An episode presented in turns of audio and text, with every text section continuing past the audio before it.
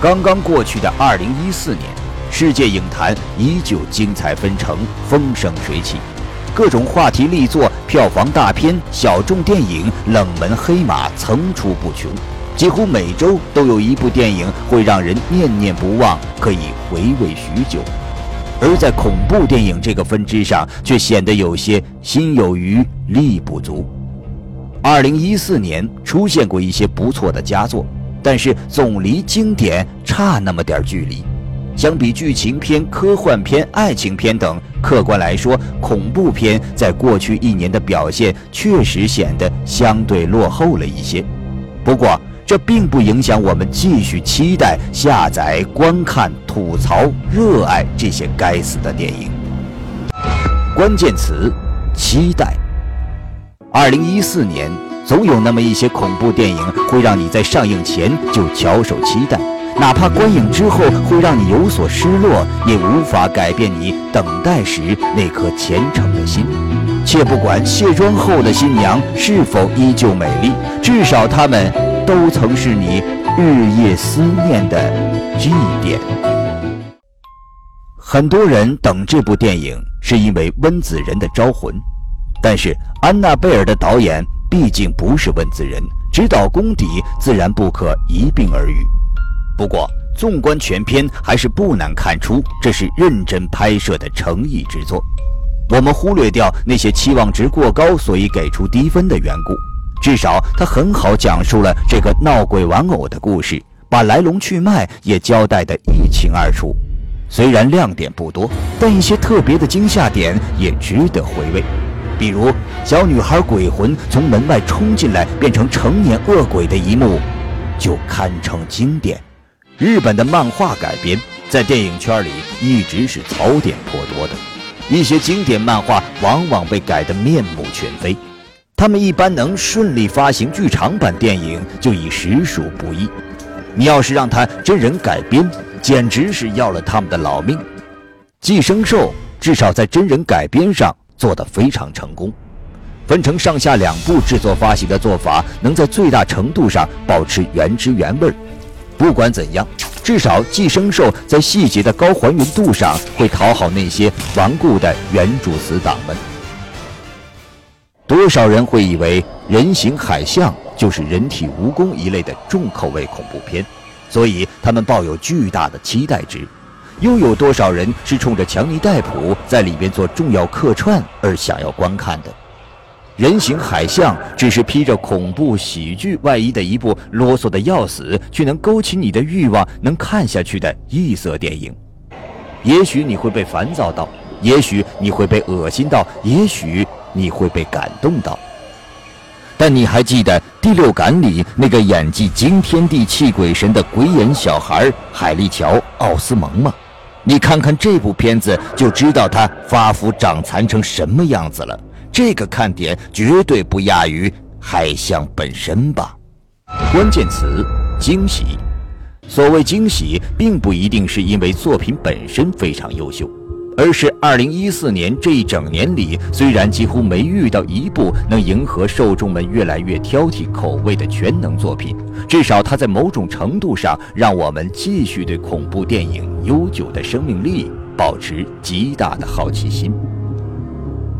老美在翻拍别国恐怖电影的时候，总是被人骂得狗血淋头，且不管是不是先入为主的偏见，以及翻拍等于照抄的错误观点。至少老美翻拍的时候，不会让你觉得在重复看同一部作品。即便是那些年被骂死的美版《咒怨》、美版《鬼来电》、美版《鬼水凶灵》，都能看到大量原创成分。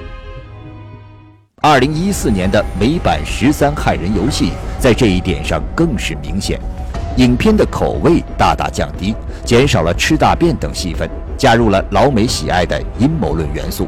在设置各种场景上，也显得比原作要更加真实可靠些。比如飙车党被统一切头的一幕，虽然略显老套，却别有一番惊喜。有一种幽默叫浑然天成，它不会喧宾夺主，但恰到好处。新西兰电影《足不出户》就是这么一部作品。往惊悚片里夹杂独有的黑色幽默，而且还把似是而非的招数运用得非常娴熟。你以为这是闹鬼的电影，因为它符合所有鬼屋电影的元素，而事实上却是一部披着灵异外衣的人魔片，而这个人魔却又不是藏在屋子里的怪人，一个包袱紧挨一个包袱，各种笑料也紧随其上。保安员顺手拿过凶器，留下身后一脸无语的杀人狂那一幕，就是最好的阐释。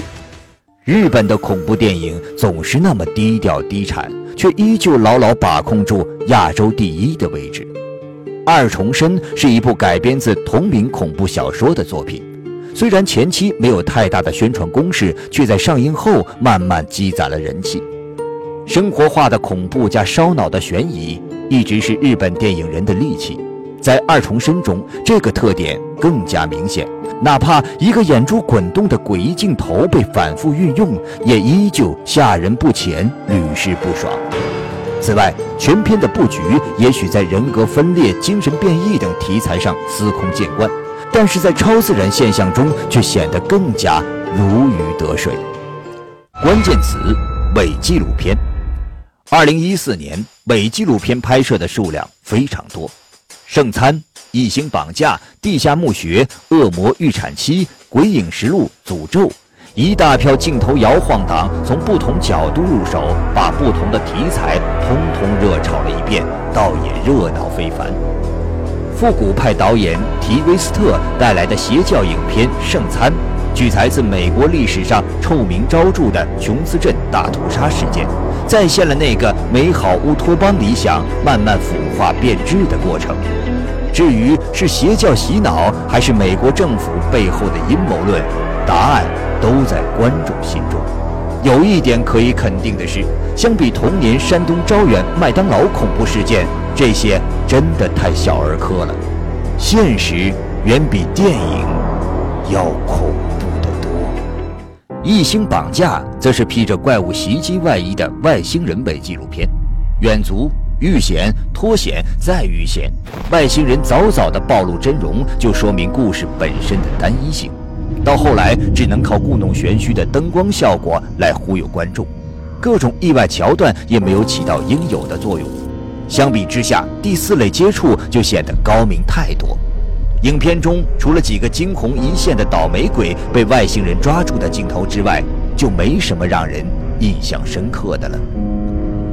作为《鬼影实录》衍生版的《鬼影实录：诅咒》，把场景移到了贫民窟。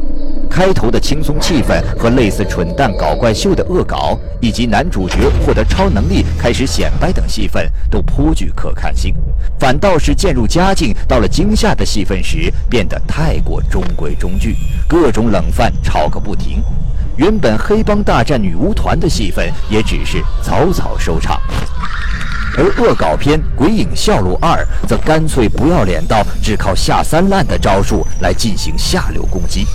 但愿这种分不清无聊跟恶搞区别的不思进取的片子早点退出历史舞台。地下墓穴把历史上如假似真的炼金术和地下密闭空间相结合，献给影迷一部比较创新、可看性也可圈可点的作品。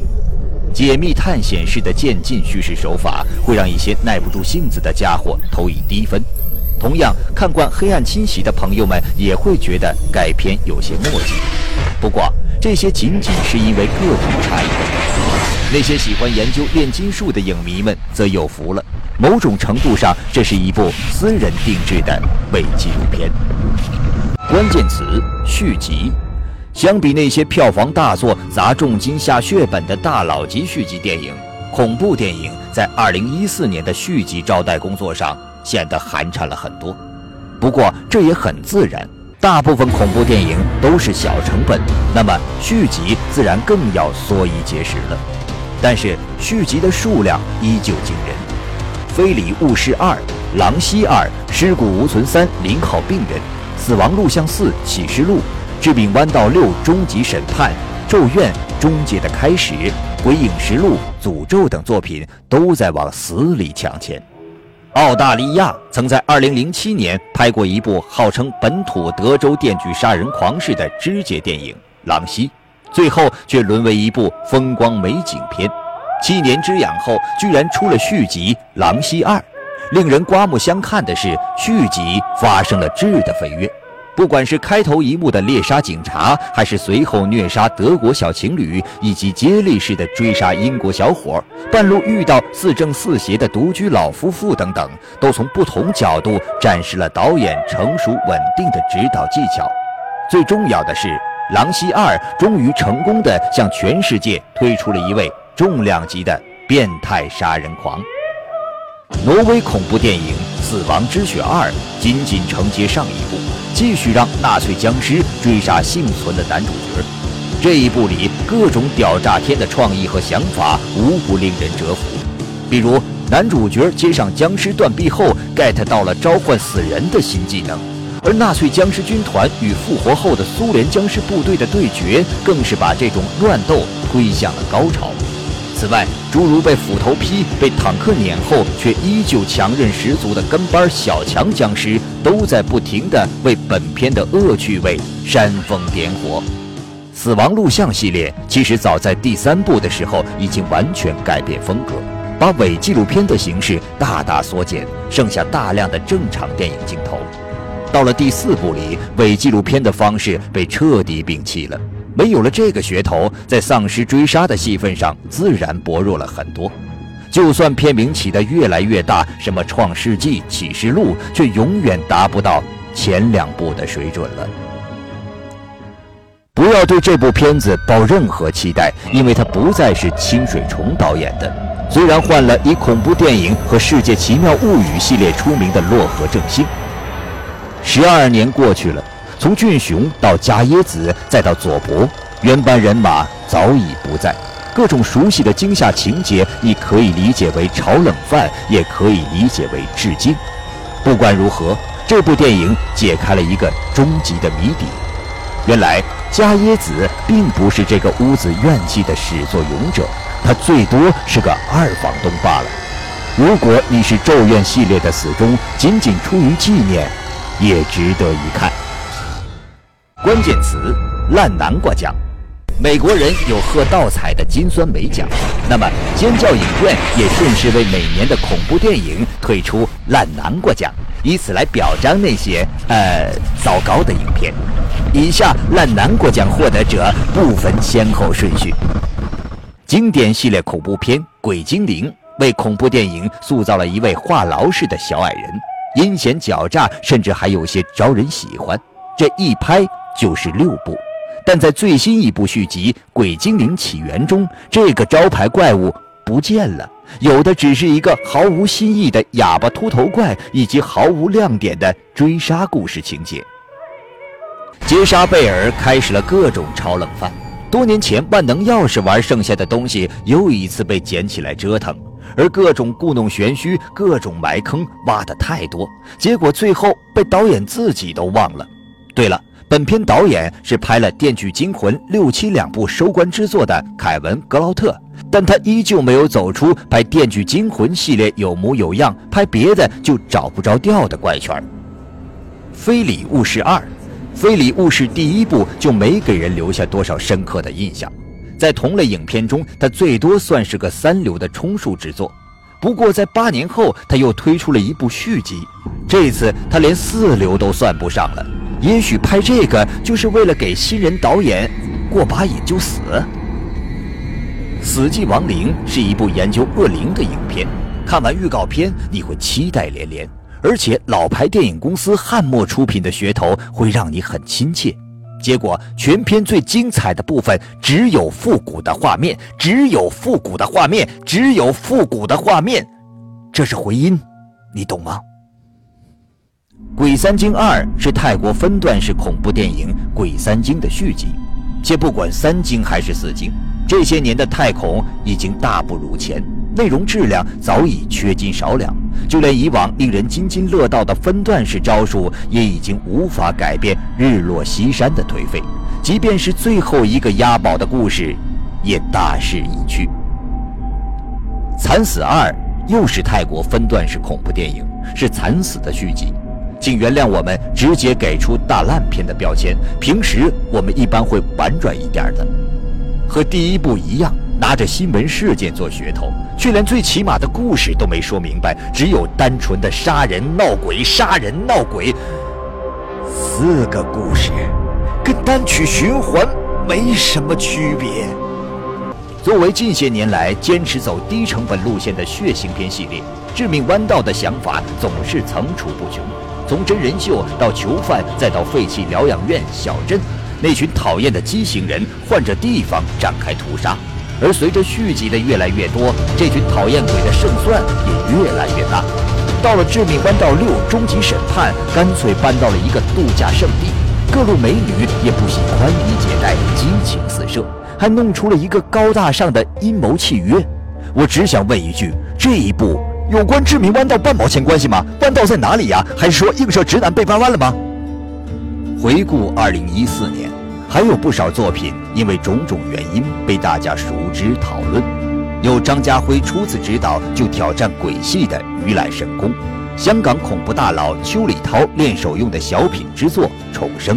有难得小清新一下的泰国小鲜肉《勇队惊魂》，恐怖大师史蒂芬金非灵异小说改编的《美满姻缘》，有把歌舞剧和恐怖片再度结合的《舞台惊魂》，三池崇史最新出品的剧中剧《使女》。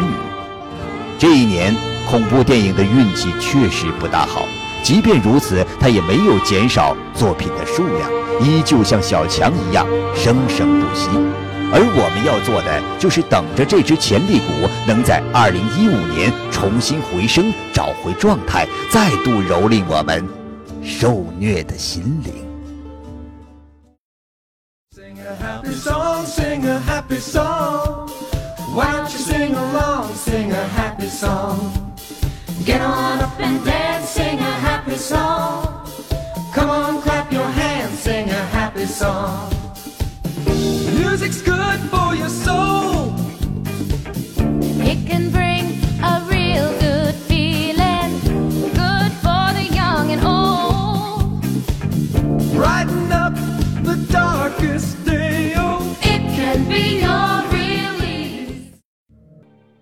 嘿，胆小鬼们，这里是专门为你练胆的尖叫影院，怎么样？对我们的节目还满意吗？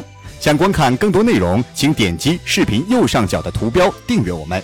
你还可以关注我们的新浪微博以及豆瓣小站，与我们更密切的问答交流。记住，是尖叫影院哦，那里还有更多精彩内容在等着你们，尽情尖叫吧！